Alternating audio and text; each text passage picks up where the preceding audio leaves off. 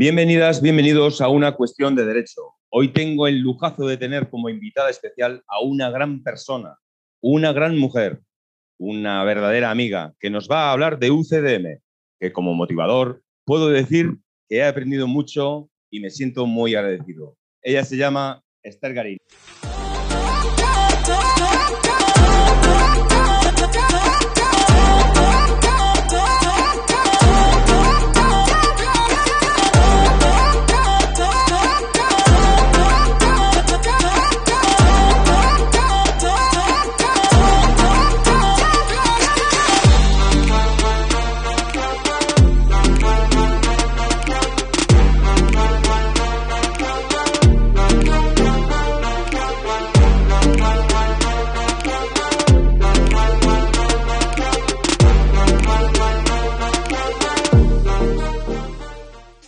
Hola Esther, ¿cómo estás? Hola Alex, muy bien, gracias. Gracias por invitarme. Bueno, emocionadísimo de verdad de tenerte aquí. Eh, bueno, emocionadísimo de tener la oportunidad de entrevistarte, Esther. Eh, para mí todo un honor. Así que bueno, pues eh, vamos al grano. tú dominas UCDM. Me gustaría saber qué es la UCDM y para qué sirve. Vale. Pues mira, UCDM son las iniciales, las siglas de un curso de milagros. Son unas enseñanzas de no dualismo puro en las que la única, la única, mm, por decirlo así, el único objetivo es el entrenar la mente para vivir en paz, independientemente de lo que esté ocurriendo fuera.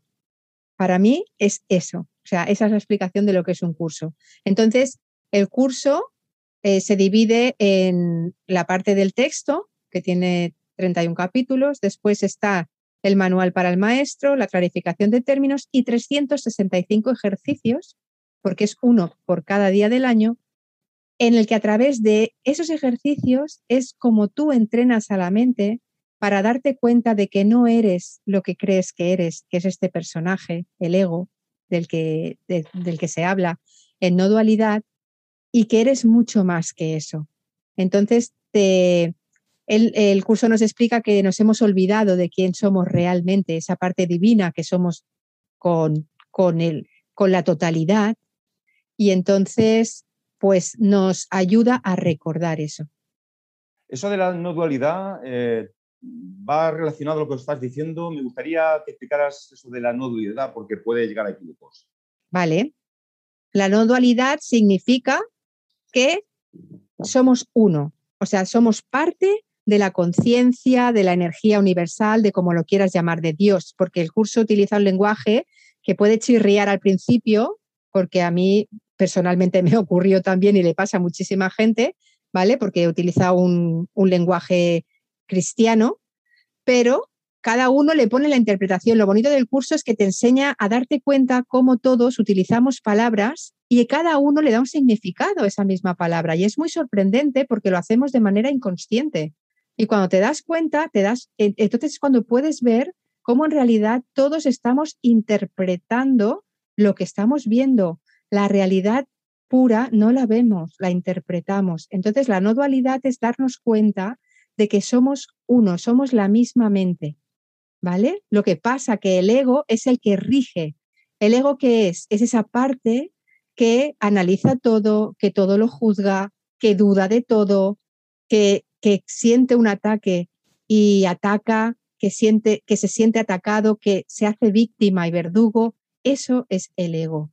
Entonces, a través del curso, el ego, el ego te hace sufrir todo el tiempo, quiere controlarlo todo.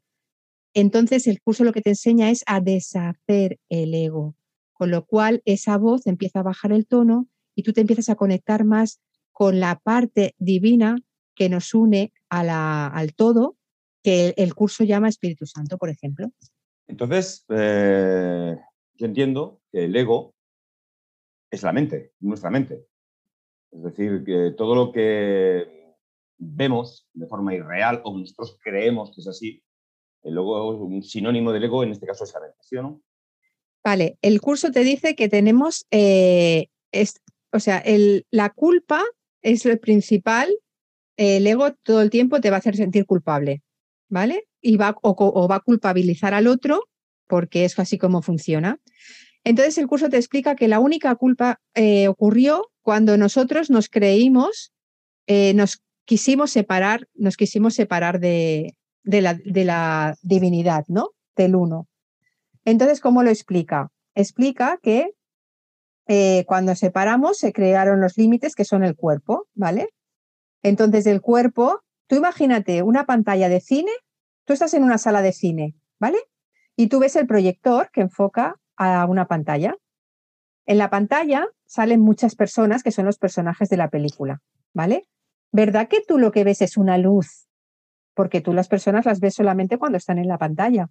Pero lo que sale del proyector, tú que ves una luz, ¿verdad? Cierto, sí. Pues esa, esa es la mente que, mm, se ha, que se ha deshecho como un holograma y entonces hemos venido aquí a experimentar esto. ¿Y qué pasa? Que nos hemos olvidado que nos hemos separado de la divinidad. Entonces, el curso nos ayuda a recordar, con lo cual nos habla de que hay dos mentes. La mente errónea, que es la del ego, y la mente del Espíritu Santo, que es la que nos conecta con Él. Entonces, de estas dos mentes eh, hay como una tercera, por decirlo, porque claro, las palabras se quedan, son muy limitantes, ¿vale? Se quedan muy cortas. Entonces, para que lo entendamos un poco, es eso, esas dos mentes y luego está el que observa, que es el tomador de decisiones, que le llama, que es la que te dice, ¿con qué mente eliges ver lo que, estás, lo que está teniendo lugar delante de ti? ¿Con la mente del espíritu, que es la que te da paz, o con la mente del ego, que es la que te hace sufrir? ¿Qué deseas, amor o miedo? Es lo único que te dice. Si te guías por el ego, vas a estar con miedo y con, y con sufrimiento. Si eliges al espíritu, vas a ver las cosas de otra manera. Por eso este, el tema de la UCDM lo estoy escuchando ahora más que nunca, aunque según me dijiste lleva desde el año 76. Además, mm, esto, esto me resulta apasionante. Me dices que es conectar porque hemos desconectado. Yo creo que la inmensa mayoría de lo que las personas con, estos hechos tan terroríficos, ya no solo por el virus, sino lo, impactante de todo lo que está ocurriendo actualmente, te hace desconectar. Y entonces el ego actúa eh, desfavorablemente, ¿no es así? Totalmente, claro, porque si tú ves miedo fuera, tú estás todo el tiempo interpretando qué pasa. Estamos acostumbrados a creer que lo que hay fuera es la causa de lo que me está ocurriendo. Yo veo fuera algo que no me gusta y me está haciendo sentir esto, o sobre todo en las relaciones con los demás, ¿no? Es que fíjate lo que me has hecho, que mira cómo me siento. Ese es el ego. Ese es la, porque siempre el ego vive en la culpa todo el tiempo, ¿vale? En estar en, en el juicio y en la culpa. ¿Qué ocurre? Que cuando tú empiezas a practicar el curso te das cuenta de que la causa eres tú, de que todo sale de ti, de que todo lo que tú estás proyectando fuera es tu propia interpretación de lo que es tu interior. Entonces, cuando tú te das cuenta de eso, ¿qué ocurre? Que tú ya al otro lo sacas, porque ya eres consciente de que todo está en ti, con lo cual la mirada gira hacia ti. ¿Y qué ocurre? Que desde aquí tampoco podemos, porque es el ego. El ego es el primero que habla, siempre. Lo único que hacemos es que la herramienta que nos da el curso, que llama el perdón, que tampoco es el perdón que conocemos siempre, que nos han enseñado, no tiene nada que ver. El perdón del curso es, soy consciente de que todo sale de mí y tomo responsabilidad en esto. Y elijo verlo de otra manera. Entonces, entregar eso es entregar y, decidir, elijo verlo de otra manera. Y te olvidas. Y es esa parte divina la que con este movimiento poco a poco tú sin darte cuenta, haciendo solamente este gesto, vas a empezar a ver las cosas de otra manera que te van a dar paz. Porque al final es, yo puedo estar en paz y sentirme en paz independientemente de lo que esté ocurriendo fuera. Porque lo que ocurre fuera, yo no sé por qué ocurre. El ser humano se cree que sabe y que sabe todo. Y en realidad no sabemos nada. Estamos juzgando todo el tiempo, yo no sé lo que le ha pasado a esa persona, ni qué le ha pasado en su vida para que él se comporte de esa manera. No tengo ni idea, ¿vale? Porque lo que veo en el otro es mío. Y el otro lo único que está haciendo es mostrarme qué parte de mí no he sanado todavía. Entonces es hacer este giro Con lo cual, te garantizo, yo hace siete años que estoy en esto, soy facilitadora y te garantizo que la vida mm, se ve de otra manera y que estás en paz eh, independientemente porque ya no juzgas si es bueno o es malo, todo es neutro. Pues es el momento de aprovechar y, escucharte, también colaboras con otra persona, hacer contenido. Tienes una página web que es estergarim.es. ¿Mm? También pueden encontrarte en Instagram, eh, pues igual, ester.garim, no hay que olvidar la H, ¿eh? Esther. Y en YouTube tienes un canal de YouTube que hay sueltas muchísimos capítulos, a cual más interesante, e incluyes también meditaciones. Ahora tienes un proyecto de Zoom, bueno, pues para que te escuchen, para conectar con personas y la verdad que todo muy, muy, muy, pero que muy atractivo. En fin, Esther, yo tengo que decirte algo. ¿Y si la interpretación es absolutamente real, ¿no? Vamos a suponer que tienes, has escuchado algo de alguien, sabes su vida, eh, lo que te dice es dañino, sabes de dónde procede. Eh, es lo que es absolutamente real. Mm, es normal entonces que sintamos, perdón, ira eh, o, te choca, ¿qué está diciendo esta persona? ¿Qué te aporta la UCDM para transformar esto a tu favor, entre comillas? Vale. yo sé que, voy, yo, a ver, yo sé que esto que digo a mucha gente eh, no lo va a entender y otra gente le, no se lo va a creer, lógicamente. Yo sé lo que digo siempre, no te creas lo que yo digo, experimentalo, porque el curso es una experiencia. No se puede, aunque tú te compres el curso y lo quieras leer, no vas a entender nada, porque es una experiencia, por eso están las lecciones, para que tú lo experimentes, porque solamente lo vas a aprender cuando lo vivas y lo experimentes en ti, porque los resultados solo te los da la práctica. Entonces, cualquier cosa que tú creas que te está atacando desde fuera es tu ego. Siempre es tu ego, siempre, porque no hay nadie fuera que te esté atacando. Nadie. Y sé que es difícil de entender, de verdad. Entonces, Esther, vamos a ver, eh, que me quede claro, que nos quede claro. ¿Tenemos que ser amigo de nuestro ego? ¿Somos enemigos de nuestro ego? Vale, es que el ego, es que es muy bueno esto. El ego no existe, es lo que nos dice el curso. Cuando tú, a través de, las enseñanzas, de la práctica del curso, y eso es una práctica que cuando, claro, cuando empiezas a ver los resultados, porque es una experiencia, eh, no la puedes dejar, porque claro, la paz que te trae a, tu vida mm, es que no tiene, no se puede explicar. De verdad que es que las palabras se, quedan cortas, no se puede explicar, es imposible. Entonces el ego en realidad eh, no es que, sea, ni hay que matarlo, como dicen algunas otras enseñanzas, ni hay que hacerse amigo de él, simplemente es deshacerlo, es bajarle el volumen, es empezar a, dejar de creer lo que te cuenta. Porque si lo que te cuenta te produce rechazo o incomodidad, eh, te está demostrando que estás pensando con el ego. Por lo tanto, no tiene sentido, porque tú no eres eso. ¿Sabes? No eres eso. Entonces, esto se puede extender a todos los campos habidos y por haber. Por ejemplo, el estrés. Absolutamente en todo. Que causa muertes. Exactamente. Es que. Vale para todo. al final, yo soy terapeuta. Es paz interior. Exactamente. Mira, yo soy terapeuta y desde hace más de 10 años y yo hacía Reiki y hacía Gestalt y a mí, te lo, a mí particularmente, no quiere decir que esto ocurra, ¿eh? porque a todo el mundo no le ocurre, pero a mí se me desmontaron porque para mí el curso es la herramienta. Es la herramienta porque te sirve para cualquier situación de tu vida, porque te, te ayuda a eso, a ver la vida de otra manera y por supuesto a vivirla de otra manera y en un estado de paz en el que ya no hay culpables. Todos somos inocentes, que es lo que nos dice el curso. Todos somos inocentes, pero no nos lo creemos.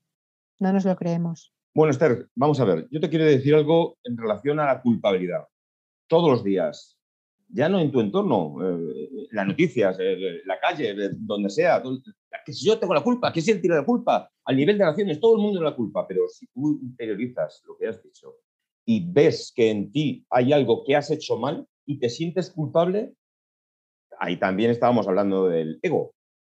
Siempre. Pero, ¿y si realmente has actuado mal? Es que no, es que es muy bueno.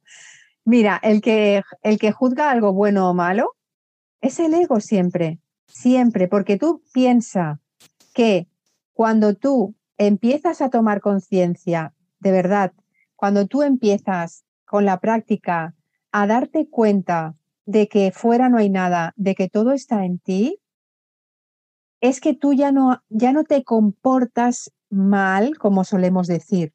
Es que todo es neutro, no hay ni bueno ni malo. Estamos acostumbrados porque nos han enseñado a vivir de esa manera. Nos han educado a juzgar todo el tiempo cosas buenas y cosas malas. Tú piensas que cuando actúas de una manera no es ni buena ni mala, es la manera en la que has actuado. Ya está. tú la vas a juzgar. Como, absolutamente. Entonces, cuando tú empiezas a hacer este cambio interno, es que ya los comportamientos que nosotros calificamos de malos no se producen, porque como tú estás en un estado de serenidad, no te salen ya, ¿sabes? Ya no te salen.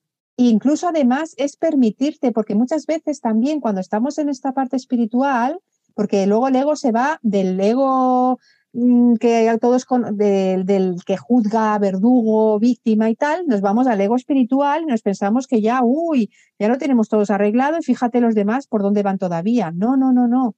Eso también es ego. Al final es permítete ser como tú eres, sin juzgarte. Si te enfadas, te enfadas. Si no te enfadas, no te enfadas. Ya manera de ser, sin castigarte, ¿no? Totalmente. Es así de fácil. Es así de fácil. Entonces, cuando tú dejas de juzgarte a ti, dejas de juzgar a los demás. Vale, vale, perfecto. Eh, vamos a hacer un baloncillo, Esther. Se me ocurren preguntas. Te voy a poner, te voy a poner complicado, ¿eh? Vale. Hasta ahora, Esther. Gracias. Ahora.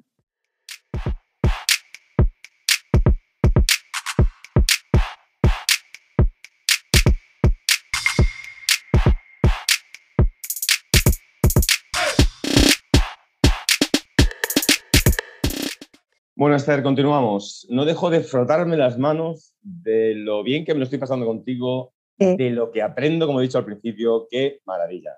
Bueno, insistir de nuevo que tienes una página fenomenal, tu web, que es eh, estergarin.es. Tienes YouTube, Esther y también te pueden buscar eh, en la famosa red en Instagram, esther.garin, ¿vale? ¿Comprendido o no? Muy bien. pues bueno, mira, yo ahora quiero eh, introducirme en algo que para mí es vital, eh, de verdad, porque es ahora realmente cuando lo he comprendido.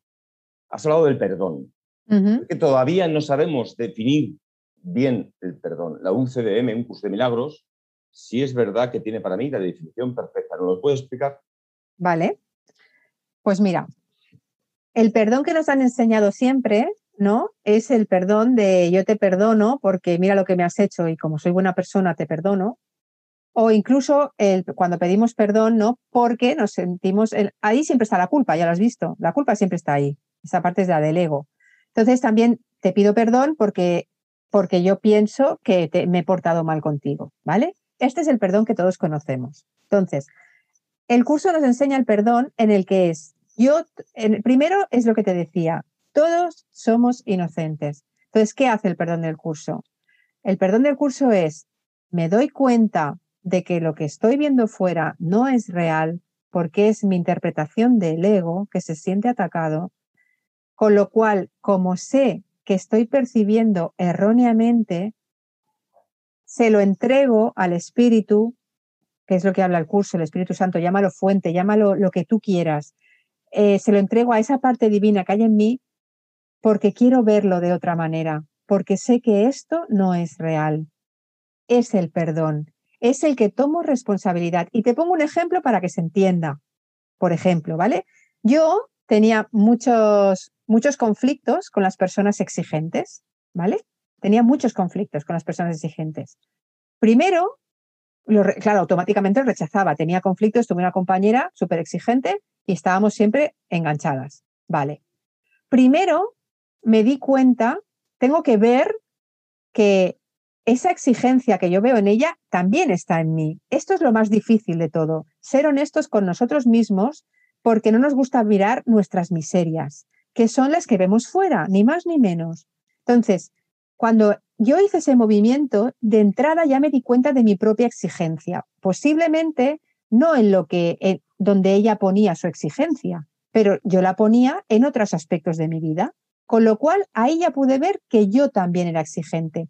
Pero como es una actitud que yo no, no acepto en mí, lógicamente no lo acepto en el otro, ¿vale? La rechazo en mí. Vale, cuando yo hice este giro y me di cuenta, ¿qué ocurrió? Que cuando yo soy consciente de que también esa exigencia está en mí, ¿qué pasa?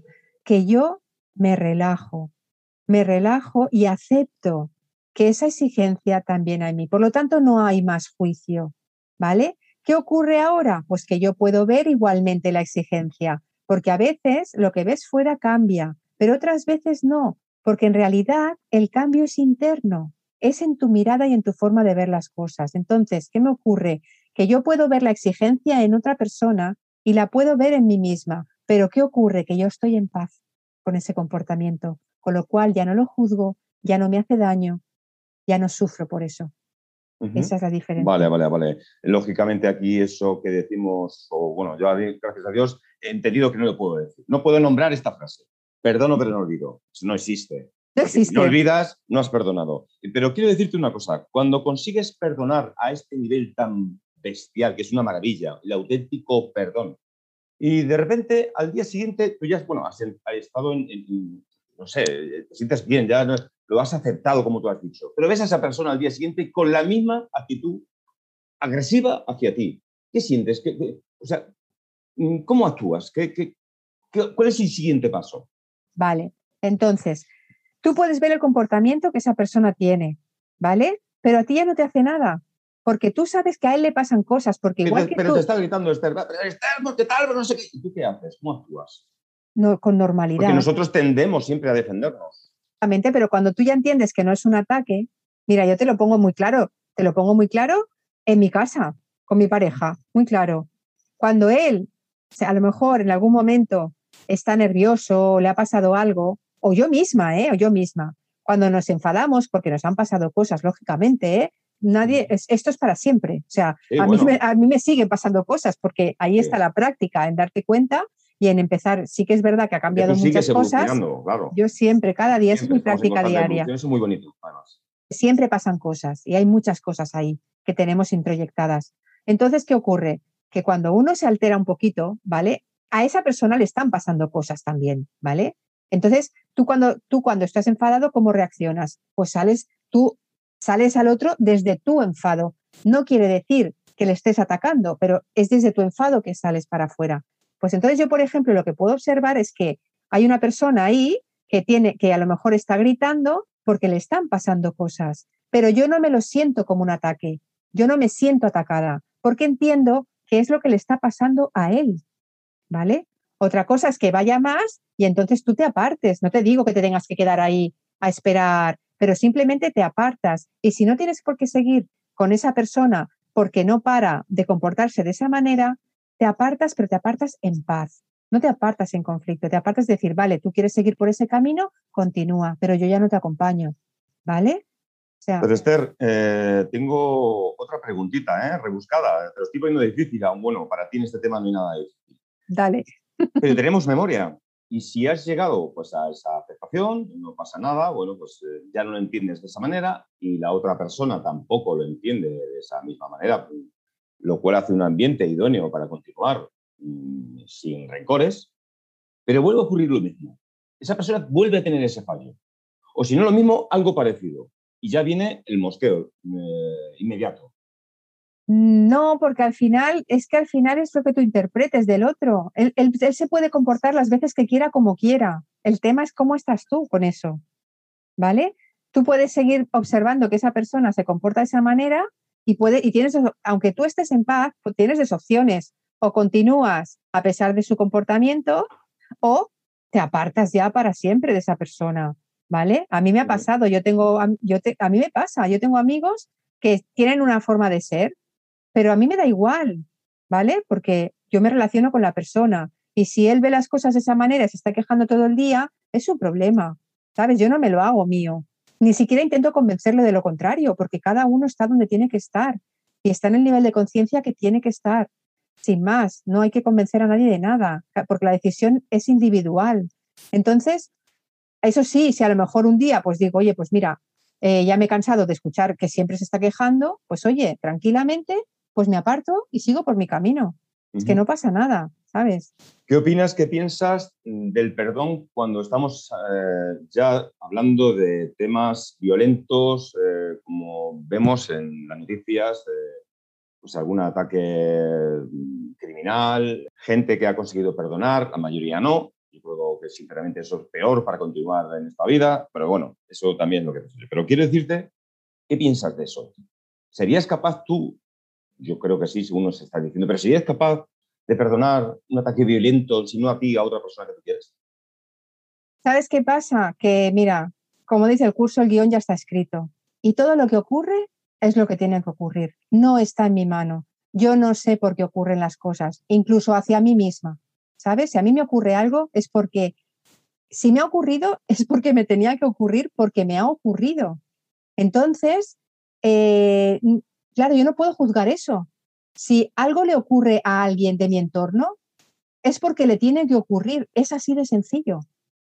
Entonces, cuando tú aceptas eso, que me pueda doler o no, que yo pueda llorar, por supuesto, seguramente igual me duele o me pongo a llorar, pero es lo que te decía, puedes, puede haber dolor, pero ya no hay sufrimiento. Y a lo mejor el dolor es en el momento hasta que tú haces ese clic de darte cuenta de que lo que ha sucedido estaba en el guion, ¿sabes? Y entonces cuando tú aceptas que lo que ha sucedido es lo que tiene que suceder, porque, no, porque es que ha sido de esa manera, es tan sencillo como eso. Nos perdemos en que debería haber sido de otra manera. No tiene sentido.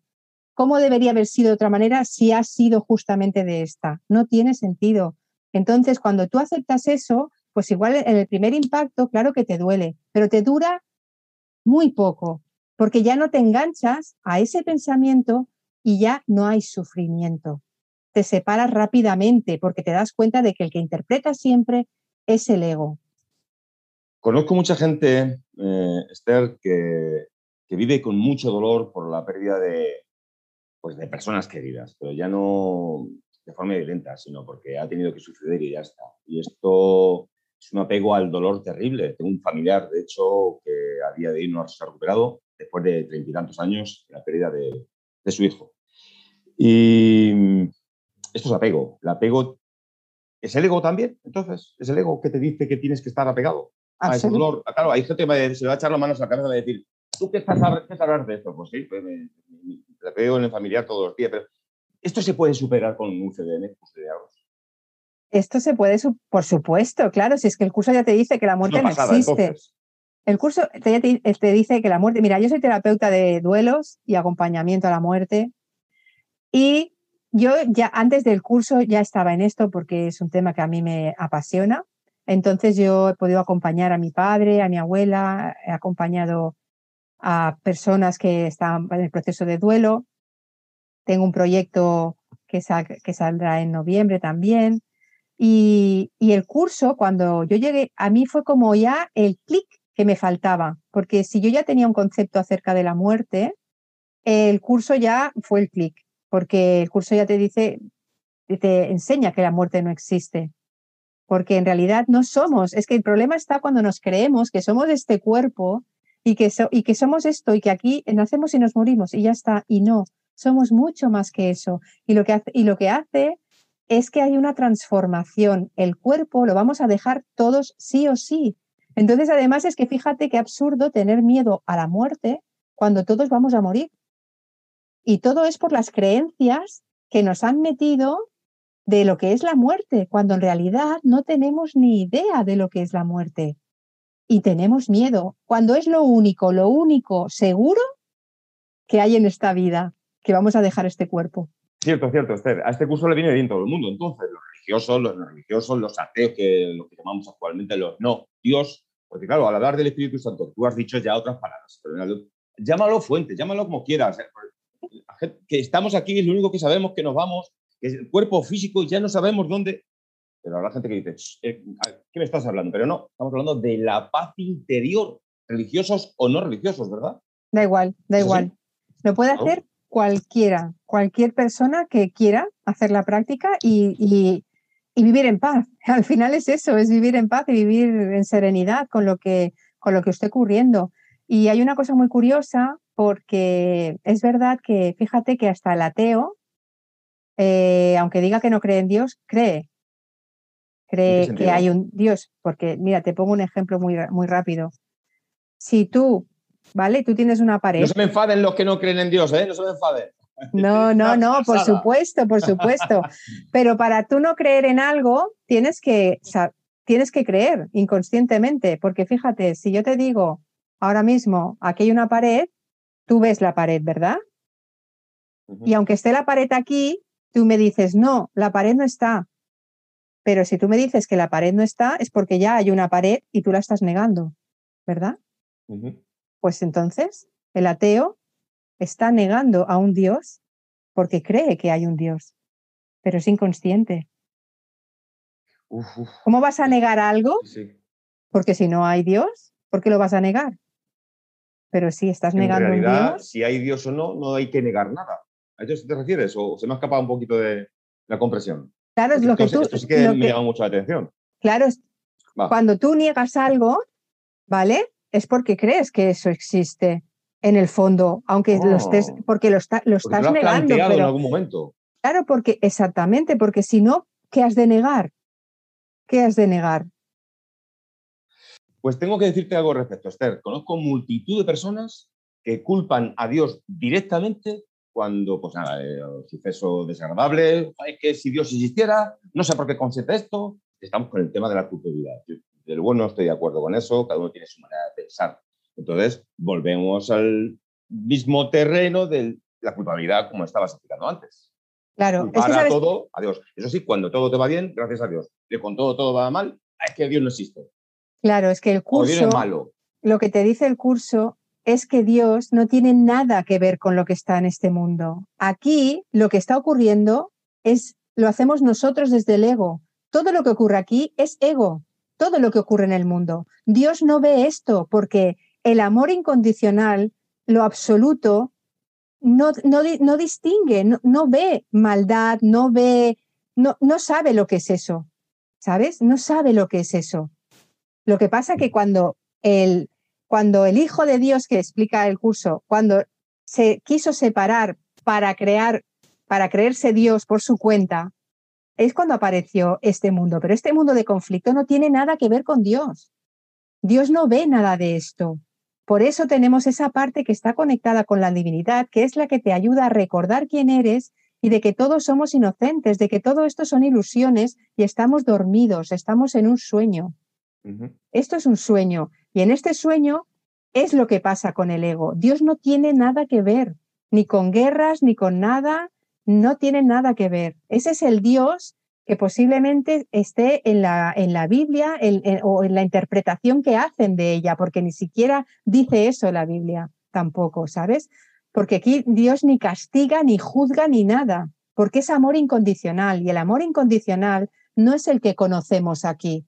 El amor incondicional incluye todo y todo es todo, porque como no juzga, no hay ni bueno ni malo. Está todo Entonces, con todos mis respetos a Dios, porque yo sí creo, no me importa decirlo, eh, aquí Dios no pinta nada, a ver, entre comillas, ya me entendéis, no pinta nada, o sea que el tema no va de Dios, el tema va de nuestra persona, qué es lo que vemos, con qué, qué reflejo tienen sobre nosotros eh, todas estas cosas que estamos hablando, tan terribles que ocurren, no tan terribles a veces, tan maravillosas. Y es tu manera de sentirlas, de lo que es superar eh, todos estos miedos y todas estas cosas que nos hacen sufrir, ¿verdad? Exactamente, exactamente. Al final es como decides, ¿qué decides? El curso te dice, ¿qué decides? Eh, ¿Ser feliz o tener razón? Pues yo creo que feliz. Así que en relación a esto hacemos un parón y continuamos. Venga, Venga. hasta ahora. Hasta ahora.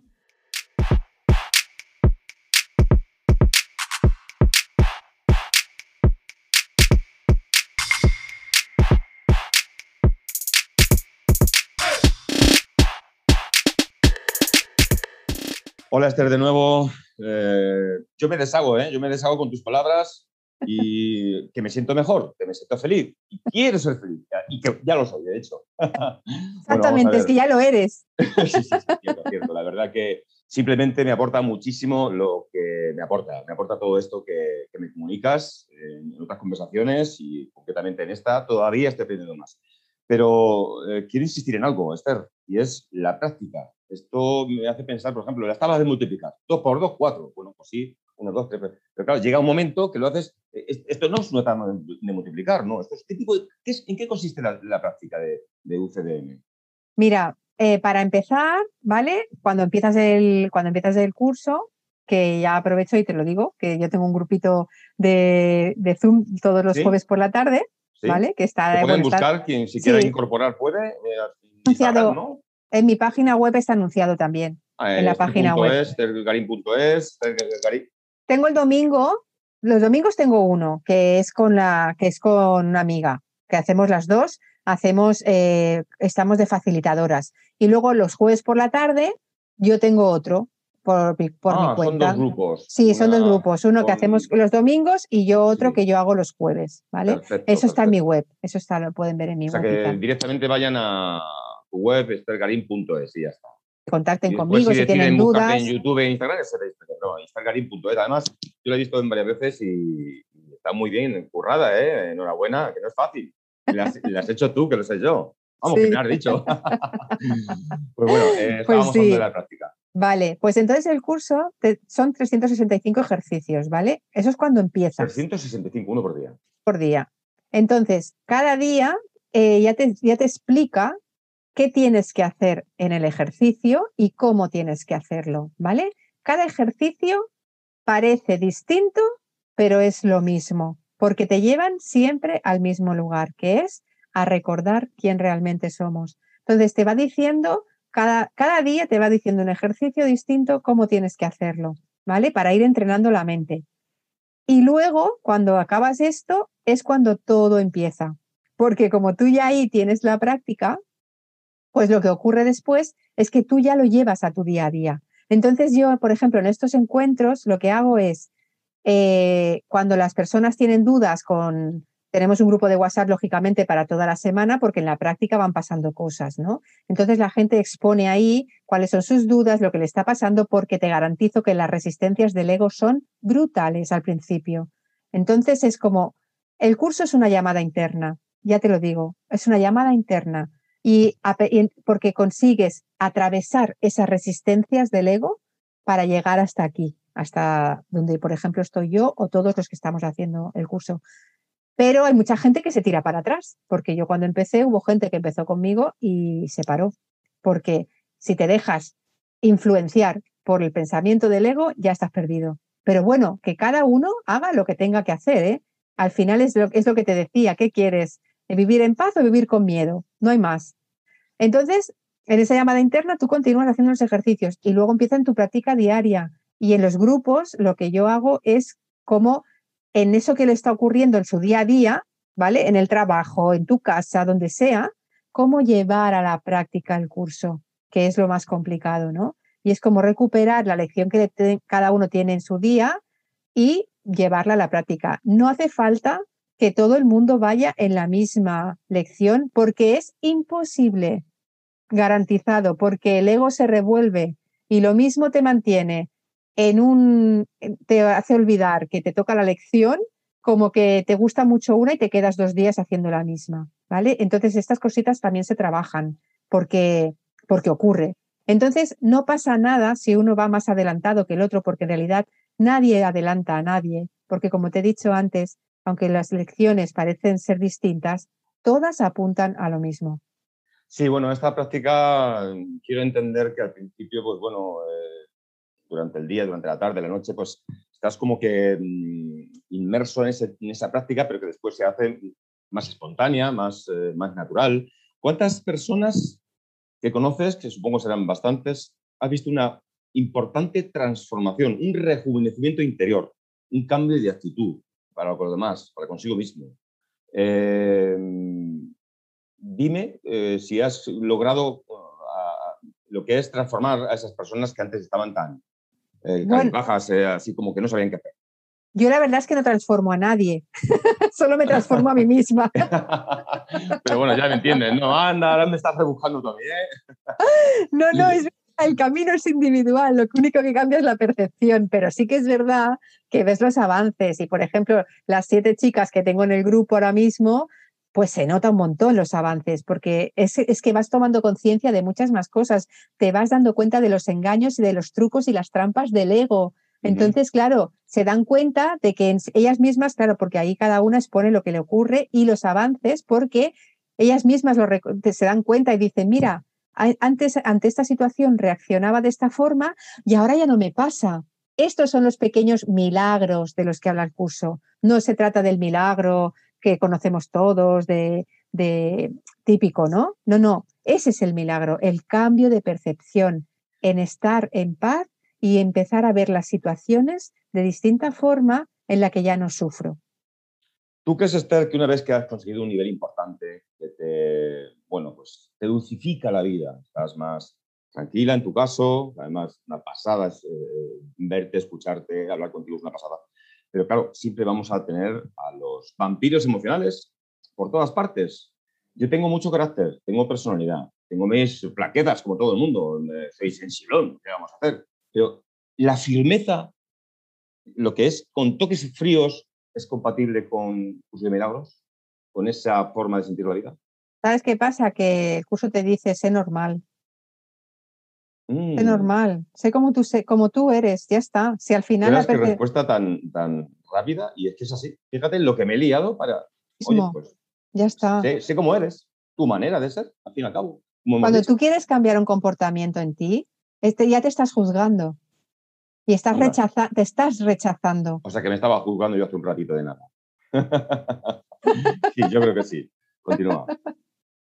No, es eso que tú te, es cuando rechazamos en nosotros, primero lo rechazamos fuera, ¿vale?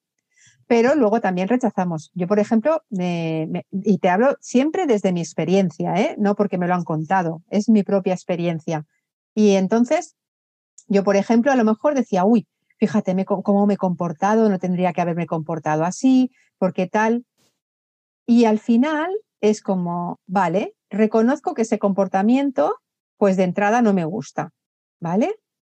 Entonces, ¿qué hago? Hago este ejercicio del perdón, ¿vale? Lo estoy interpretando y me doy cuenta. Entonces, elijo verlo de otra manera.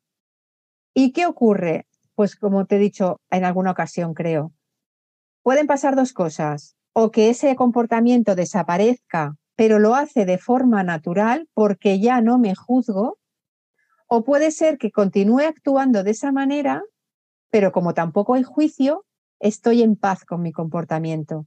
Y eso me mm. ha pasado a mí, por ejemplo, porque yo era una persona que me, que yo, mira, una vez, en una de, las, de lo que más recuerdo así más, más en mí es, yo me negué la tristeza durante muchos años de mi vida.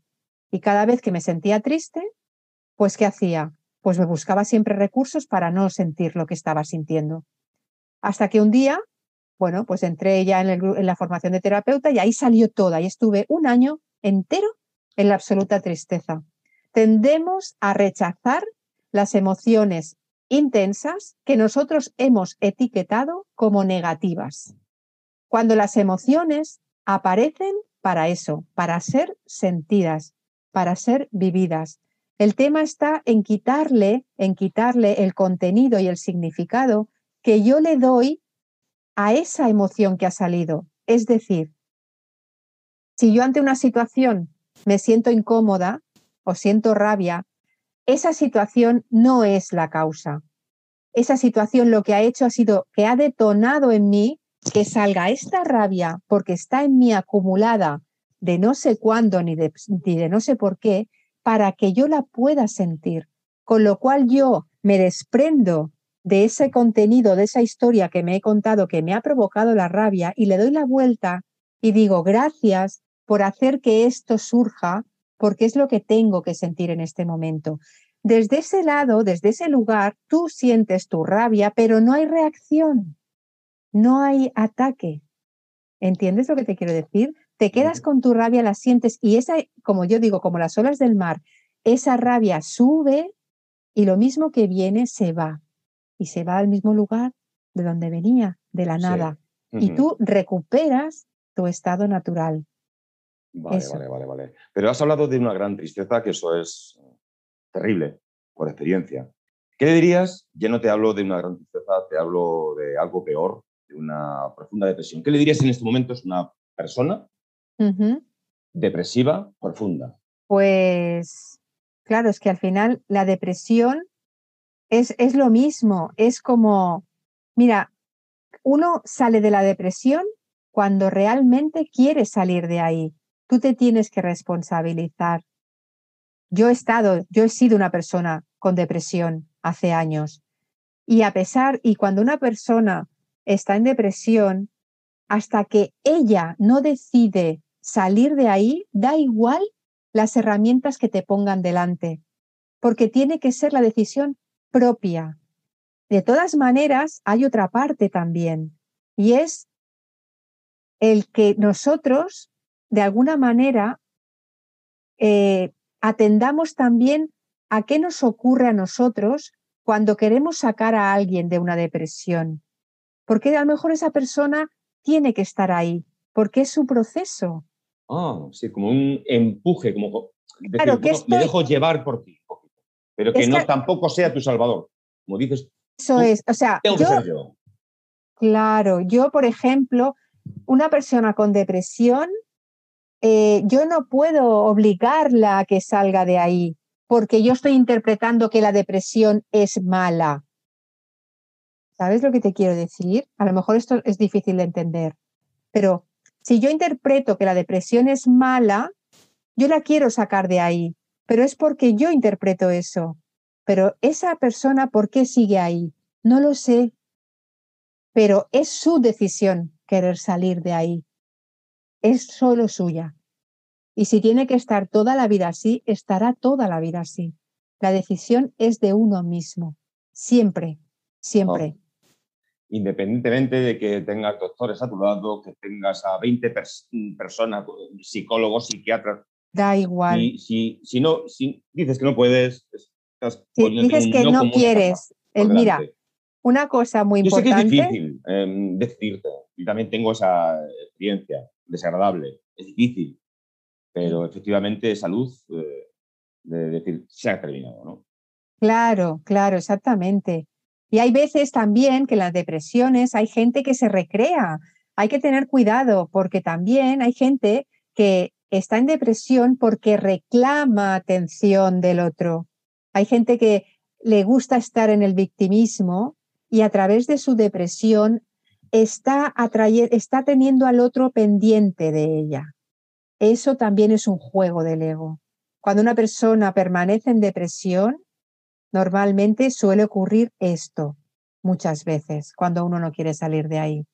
Si las o los que nos escuchan se están dando cuenta, estoy haciendo una entrevista, pero me estás haciendo hablar porque invita a hablar. Me has, eh, has declarado que tuviste depresión y yo también he dicho que la tuve, invita a hablar y también es como soltar a cosas que lleva dentro. Bueno, yo no tengo superado, pero quiero decir que es que eh, eh, dan ganas de hablar, lo digo por si la gente te quiere buscar en tu página. Pues claro, sí, sí. yo estoy como, decir esto me va mal, lo quiero. Tú nos puedes facilitar todo esto a la gente que lo necesita. Que sí.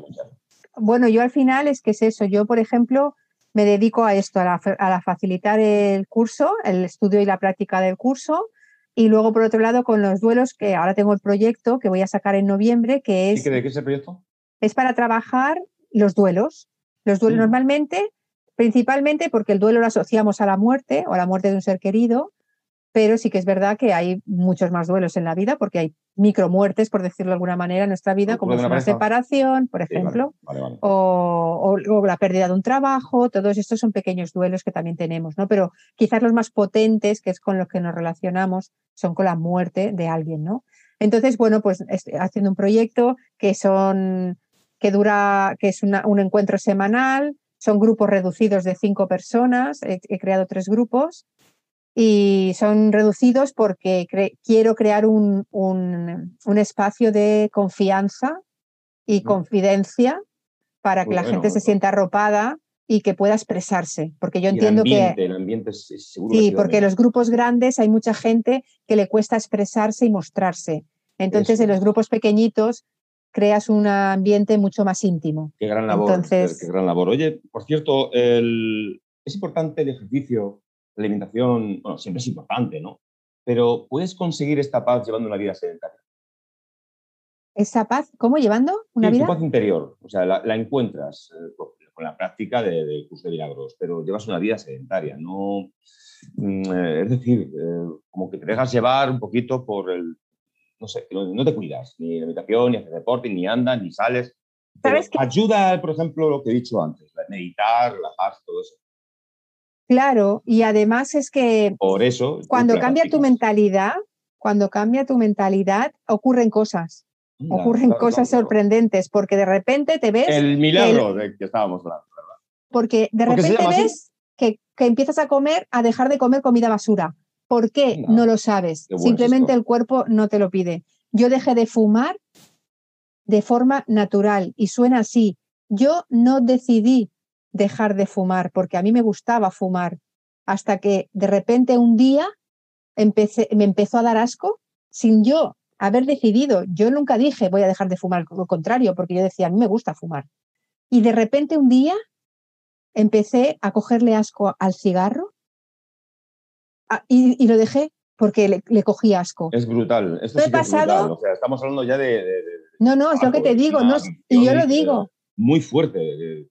Es que yo no sé cómo ha ocurrido. Es lo que te digo. A que lo dejen, por cierto. Y si hace falta buscarte, yo, yo, no fumo. Y fui fumador también, pero si vuelvo a fumar, te busco. No te preocupes. Claro. Ahí me No, vas a no. aguantar siempre. Yo no lo puedo explicar, no lo puedo explicar porque yo no, o sea, fue una, una cosa natural y yo no pasé ni ansiedad ni nada y de hecho tengo la sensación de como que nunca hubiera fumado, ¿sabes? Entonces pasan cosas, pasan cosas. Esther, eh, estamos eh, finalizando el programa.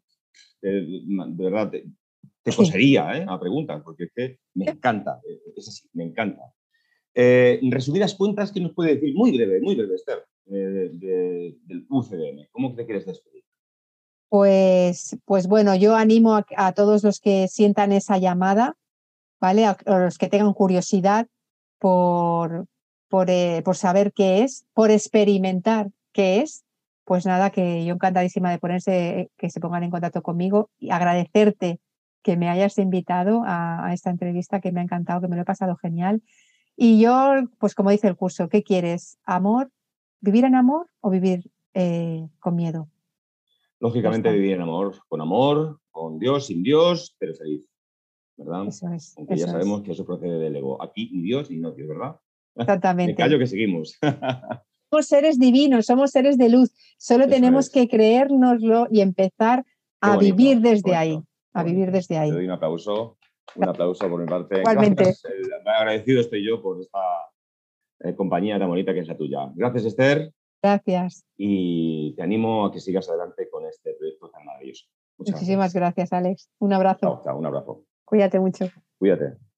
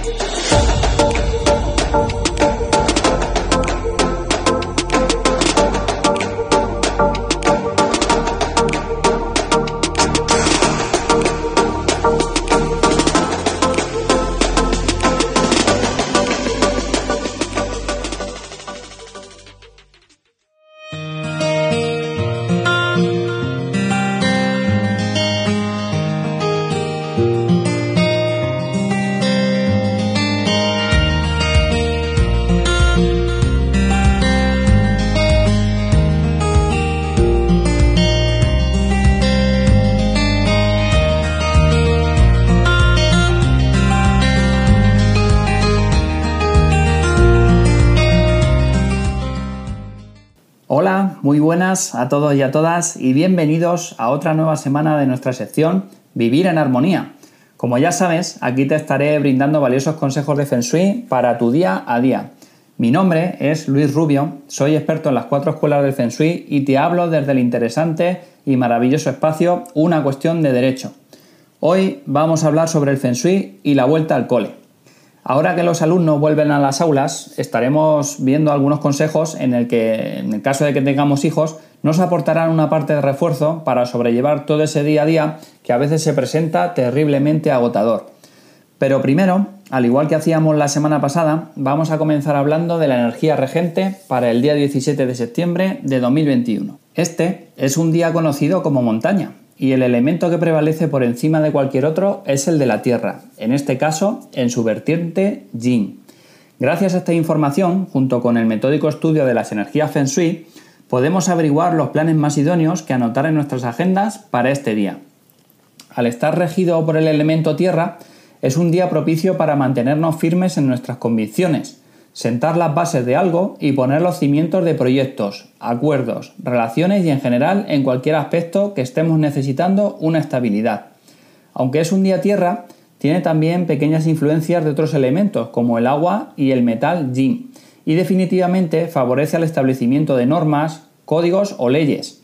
Por tanto, esta energía avala a legisladores, políticos, embajadores, abogados, jueces y en general a cualquiera que tenga una posición en la que goce de capacidad para dictaminar, argumentar, proteger o desarrollar órdenes y normativas.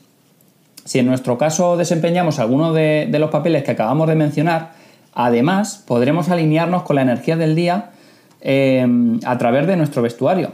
Lo ideal será utilizar colores beige, marrones, tonos café con leche o tostados. De este modo estaremos lanzando un mensaje claro de que deseamos fluir con dicha energía para ser ayudados por ella.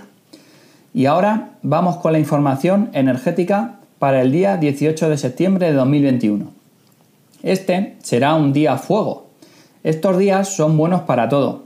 El fuego representa el avance y empuje, por lo que este tipo de días nos ayudan a alcanzar el éxito en prácticamente cualquier faceta son propicios para los negocios y también lo son para el amor.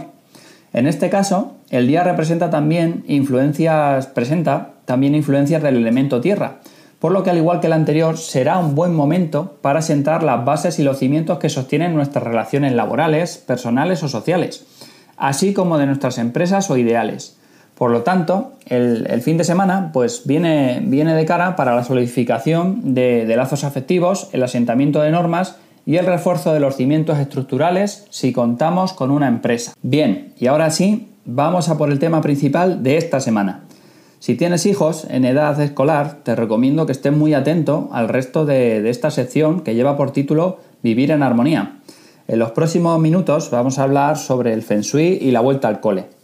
Hoy os voy a brindar 7 consejos o tips que servirán de orientación a todas las mamis y a todos los papis y que por supuesto prestarán una fantástica ayuda a los pequeños estudiantes de la casa. ¿Estáis preparados? Ok, pues vamos allá entonces. Comenzamos con el tip o consejo número 1. Estudiar siempre en la misma habitación.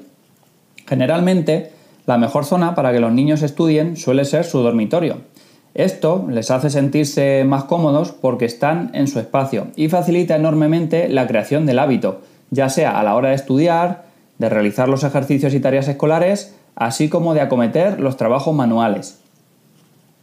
Tip o consejo número 2. La seguridad. Los niños siempre son vulnerables y necesitan seguridad para todo. En este sentido, deberemos acomodar el puesto de estudio de manera que la niña o el niño se siente siempre de espaldas a una pared. Esto es una técnica Feng Shui que contribuye a darles más estabilidad y seguridad que si, por ejemplo, se sientan de espaldas a la puerta de su dormitorio. En ese caso, serían menos propensos a, advertir la presencia del resto de habitantes de la casa que pueden entrar en su dormitorio. Y esa inquietud mm, pasa desapercibida para la mente consciente, pero no para el subconsciente, el cual los mantendrá alerta, más alerta que cuando pueden mantener contacto visual si, por ejemplo, pues alguien abre de repente la puerta. Y esa sensación, indudablemente, em, terminará afectando a su rendimiento. Tip o consejo número 3. Frente despejado. Esta pauta Feng Shui está muy relacionada con la anterior. Si hemos dicho que lo ideal es sentarnos de espaldas a una pared o un mueble alto, el escritorio siempre deberá apuntar entonces hacia un espacio libre. Deberemos intentar dejar el máximo hueco posible entre la mesa de estudio y la pared enfrente o el mueble más próximo. Esto es así porque cuando un niño se sienta frente a un muro se reduce significativamente su espacio vital y se aplasta casi literalmente su capacidad creativa.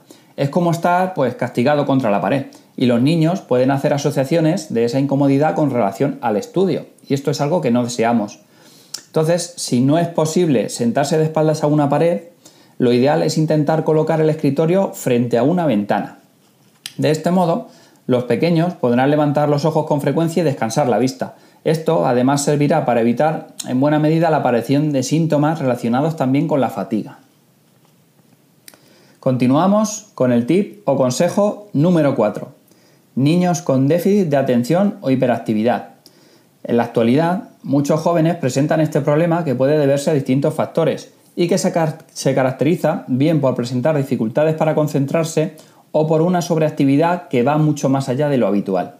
Para este tipo de niños tendríamos que hacer justo lo contrario que las pautas anteriores y tratar siempre de sentarlos pues frente a una pared. En este caso, estaremos reduciendo los estímulos para niños con este tipo de dificultades y podrían obtenerse mejoras en el rendimiento y la concentración.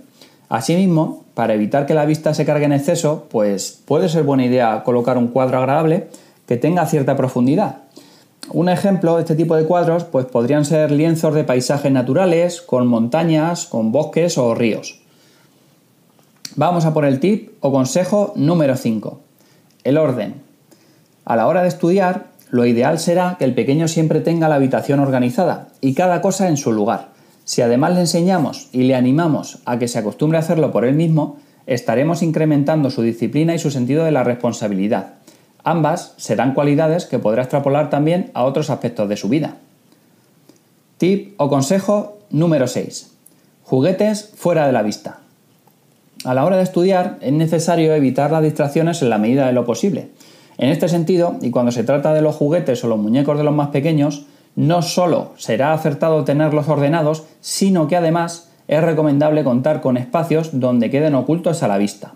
El objetivo es ganar la máxima concentración y cuando no se estén utilizando, unas sencillas cajas de colores harán su trabajo y nos servirán fantásticamente. Y ya, para terminar, el tip o consejo número 7, el horario. El, mm, establecimiento de rutinas es algo necesario en cualquier ser humano pero cuando se trata de los niños, además se tornan indispensables. Como decíamos al principio, estudiar siempre en el mismo escritorio y la misma habitación favorece la creación del hábito de estudio, pero además hay que tener en cuenta el horario. Establecer unas horas concretas para hacer la tarea o aprender, mm, aprenderse la lección contribuirá a la motivación de los pequeños cuando se trata de atender sus obligaciones escolares.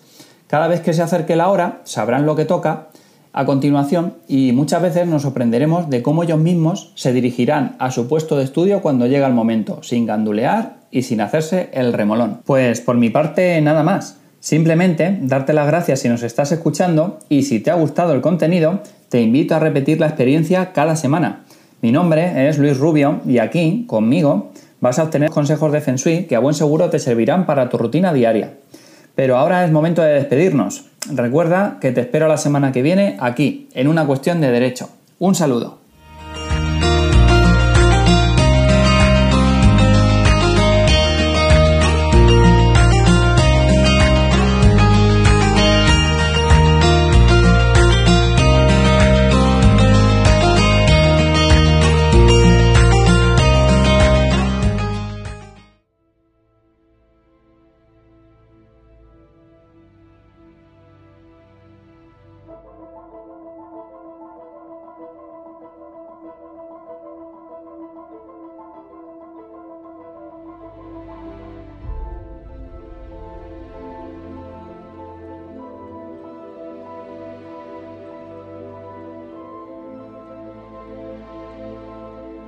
Hola.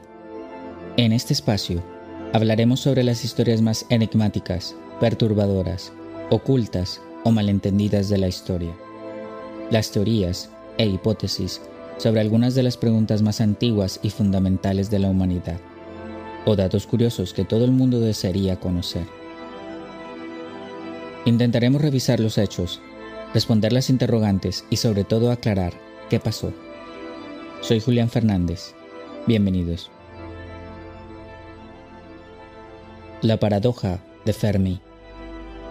Se calcula que los humanos modernos, nuestra especie, Homo sapiens, existen desde hace aproximadamente 400.000 años.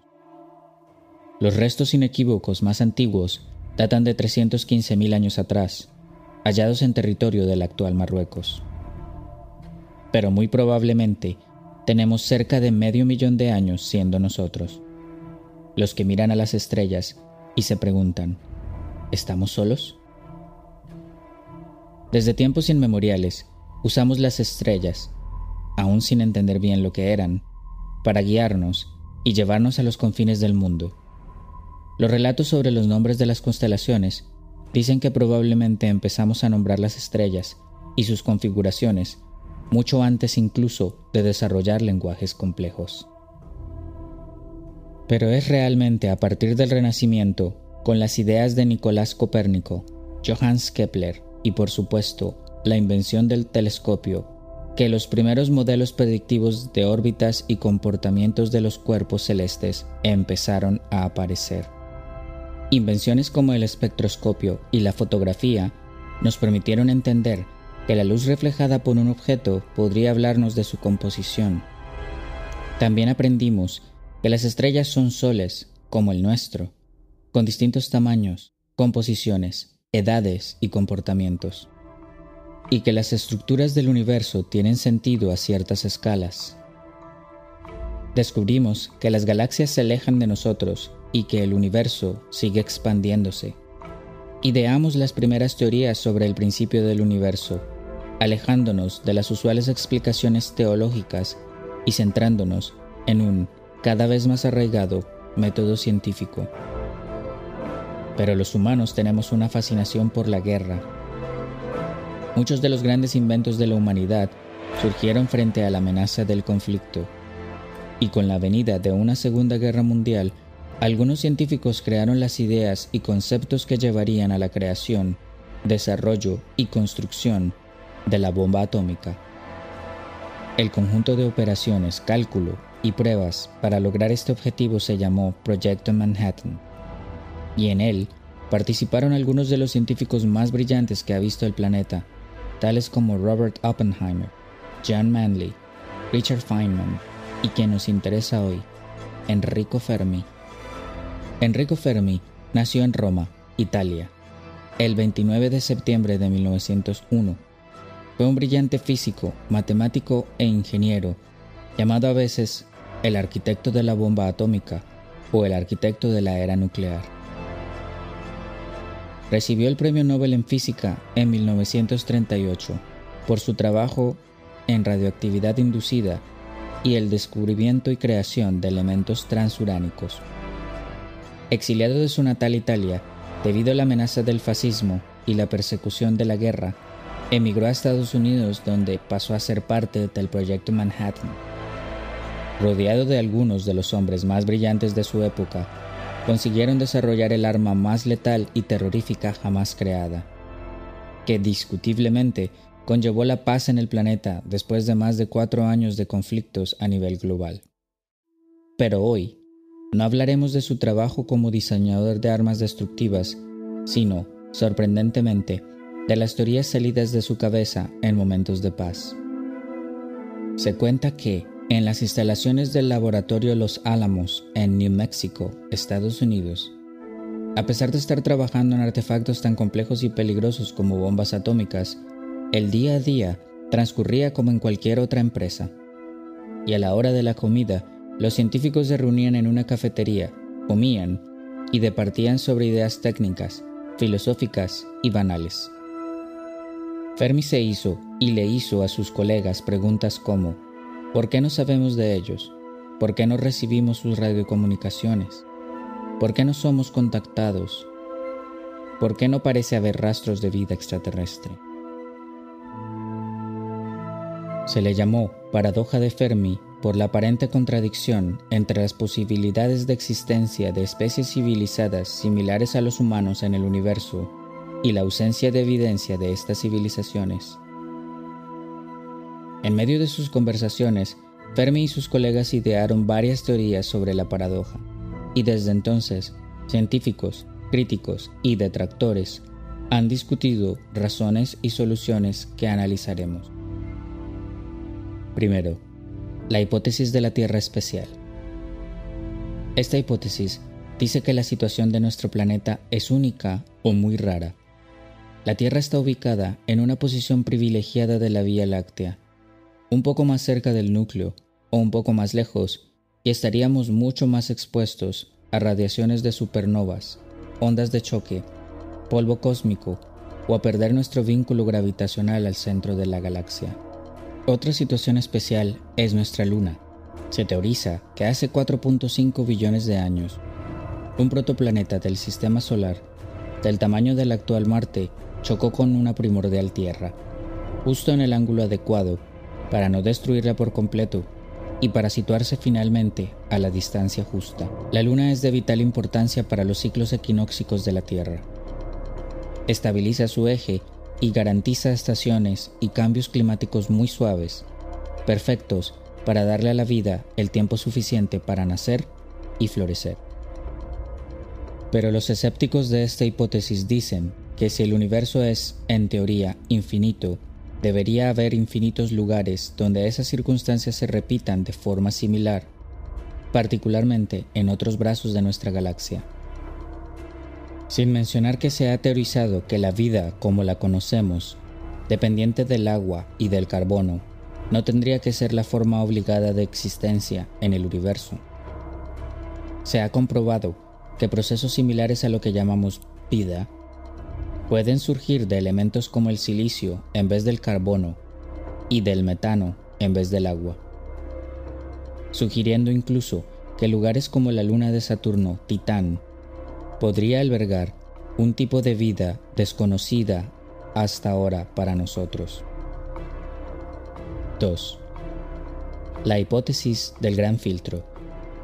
Esta hipótesis dice que las condiciones que son necesarias para que la materia muerta pase a ser vida son variadas, complejas y difíciles de conseguir.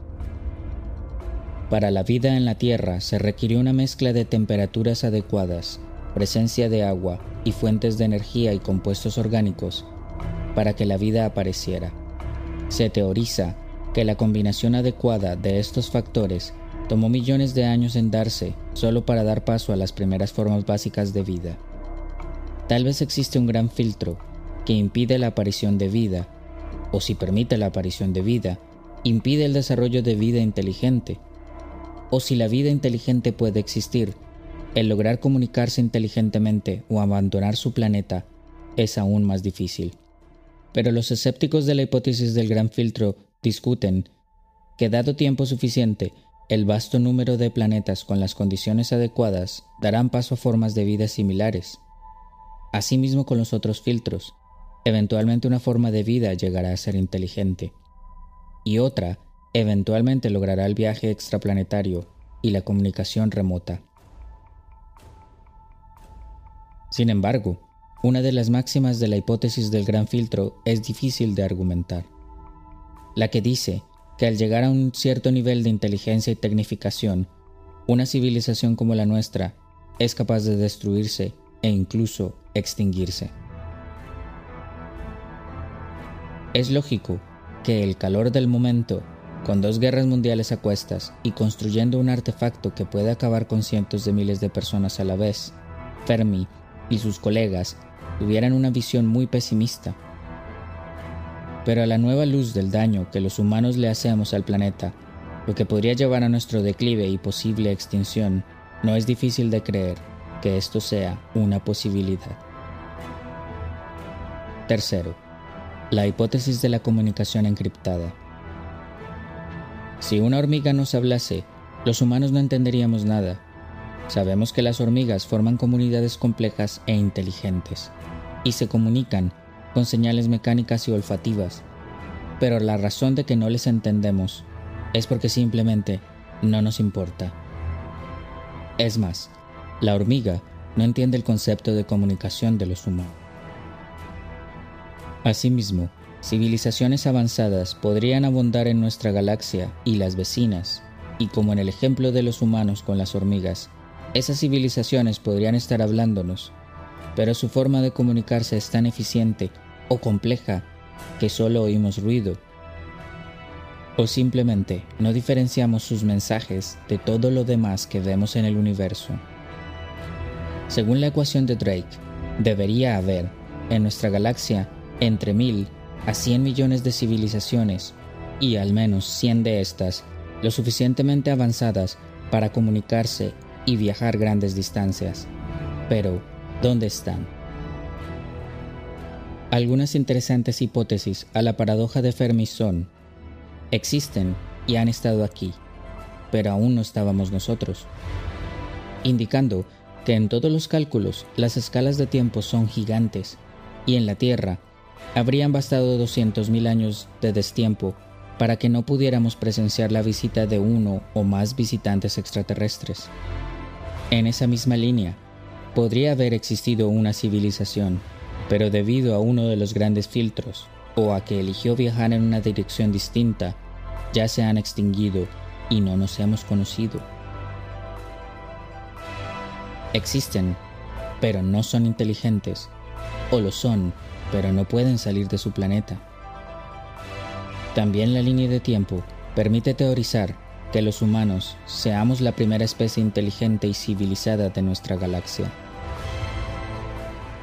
Jugando con la ecuación de Drake, concluiríamos que hay solo tres formas de vida en esta galaxia coexistiendo al mismo tiempo. Una unicelular, como en el comienzo de la Tierra.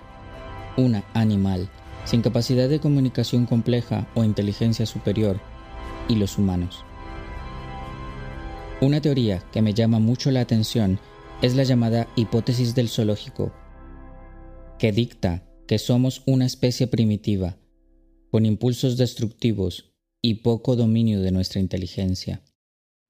Y que civilizaciones avanzadas nos ven con recelo y se limitan a visitarnos de lejos, como cuando visitamos animales en un zoológico, de lejos, con cuidado, sin enviar ni recibir mensajes, y completamente decididos a no saltar a la jaula de los leones.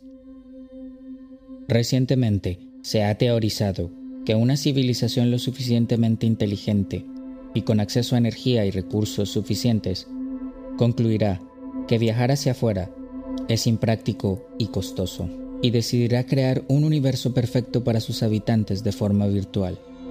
Esta teoría, formulada por el futurista John Smart, dicta que los seres de esta civilización encontrarán la forma de conectarse a una computadora universal y vivir vidas virtuales desde ahí. Smart también teorizó que podríamos estar viviendo dentro de una simulación similar, lo que explicaría por qué localmente nuestro universo tiene sentido, pero mientras más lejos viramos, menos lógica tiene.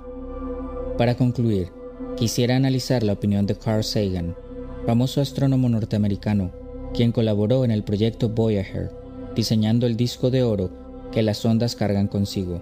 Sagan dijo, pienso que no estamos solos, la vastedad del universo y la matemática indican que los humanos no somos una excepción, una especie especial, pero también dice que somos pocos y estamos separados por grandes distancias en el espacio y el tiempo.